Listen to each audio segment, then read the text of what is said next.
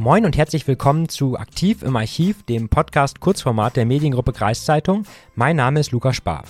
Langsam aber sicher beginnt der Wahlkampf für den Niedersächsischen Landtag. Neben dem Amtsinhaber gibt es einen neuen Herausforderer. Kein Unbekannter wohl bemerkt. In Norddeutschland ist sein Name schon länger bekannt, zumindest in der Landeshauptstadt. Dort hält der neue Herausforderer nämlich schon seit einiger Zeit das Zepter in der Hand, und zwar als Oberbürgermeister. Der Name des Amtsinhabers?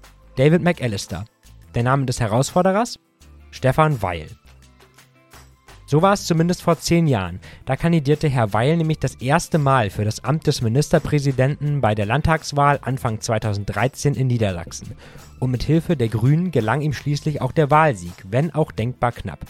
Die Mediengruppe Kreiszeitung berichtete damals über seinen Wahlkampf in der Region. Heute, zwei Amtsperioden später, beginnt der Wahlkampf in Niedersachsen von neuem. Stefan Weil ist immer noch da und er kandidiert auch erneut, also jetzt zum dritten Mal. In dieser Folge spreche ich mit Ingo Estermann, dem Unterbezirksvorsitzenden der SPD im Landkreis Diepholz. Mich interessiert, kann er sich noch an seine erste Begegnung mit Stefan Weil erinnern? Wie hat er den Hannoveraner damals wahrgenommen? Hat er in ihm schon damals einen Ministerpräsidenten erkannt und vor allem erkennt er in ihm auch den zukünftigen Ministerpräsidenten von Niedersachsen?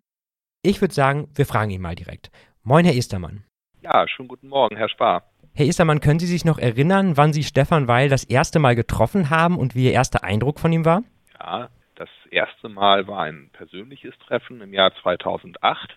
Das war während der Niedersächsischen Kommunalakademie. Das ist ein SPD-internes äh, Ausbildungsprogramm für angehende Parteiführungskräfte. Und ähm, dort gab es Gastredner und äh, die am Kaminabend teilgenommen haben. Und das war dann auch der Oberbürgermeister aus Hannover, Stefan Weil. Er wirkte auf jeden Fall wie jemand, der sehr klar und strukturiert vorgeht, der weiß, was er will und von dem man schon das Gefühl hat, dass der, dass das jemand ist, der äh, breite Gruppen von Menschen ansprechen kann. Mhm. Und ähm, äh, er hatte in Hannover ja seinerzeit schon einen guten Ruf. Man hat so grob gefühlt, ja, das ist einer, der kann und will sicherlich noch mal mehr, aber so ganz im Fokus äh, war das zu dem Zeitpunkt noch nicht. Mhm. Wie haben Sie denn dann die Landtagswahl 2013 erlebt? Da gab es ja auch dann Konkurrenz durch David McAllister von der CDU, den amtierenden Ministerpräsidenten seiner Zeit. Haben Sie erwartet, dass es bei der Wahl am Ende so knapp wird zwischen den beiden? Ja, das habe ich mir schon gedacht. Ähm, ich hatte Stefan Weil im Landkreis Diepholz das erste Mal in Aktion erlebt bei einer Veranstaltung in Sulingen zu einer Art Bürgergespräch. Das war auch sehr gut besucht. Und ähm, ich glaube, es ging da thematisch um die Bildungspolitik. Und ähm, dadurch, dass auch die politischen Wettbewerber mit vor Ort waren, hat man schon gesehen, die nehmen den ernst, die nehmen diese Wahl besonders ernst.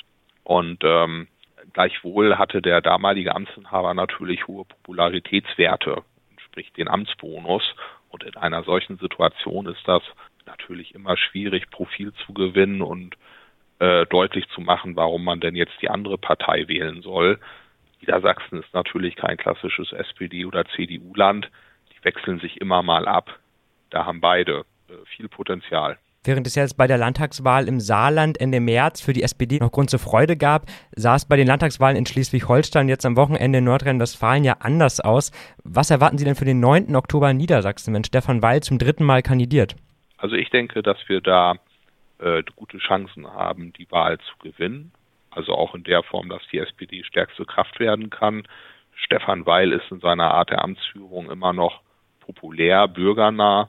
Das kommt nach meiner Beobachtung immer, immer noch gut an. Äh, aber der Punkt wird natürlich sein, dass man anhand der inhaltlichen Ziele deutlich macht, warum man denn SPD wählen soll.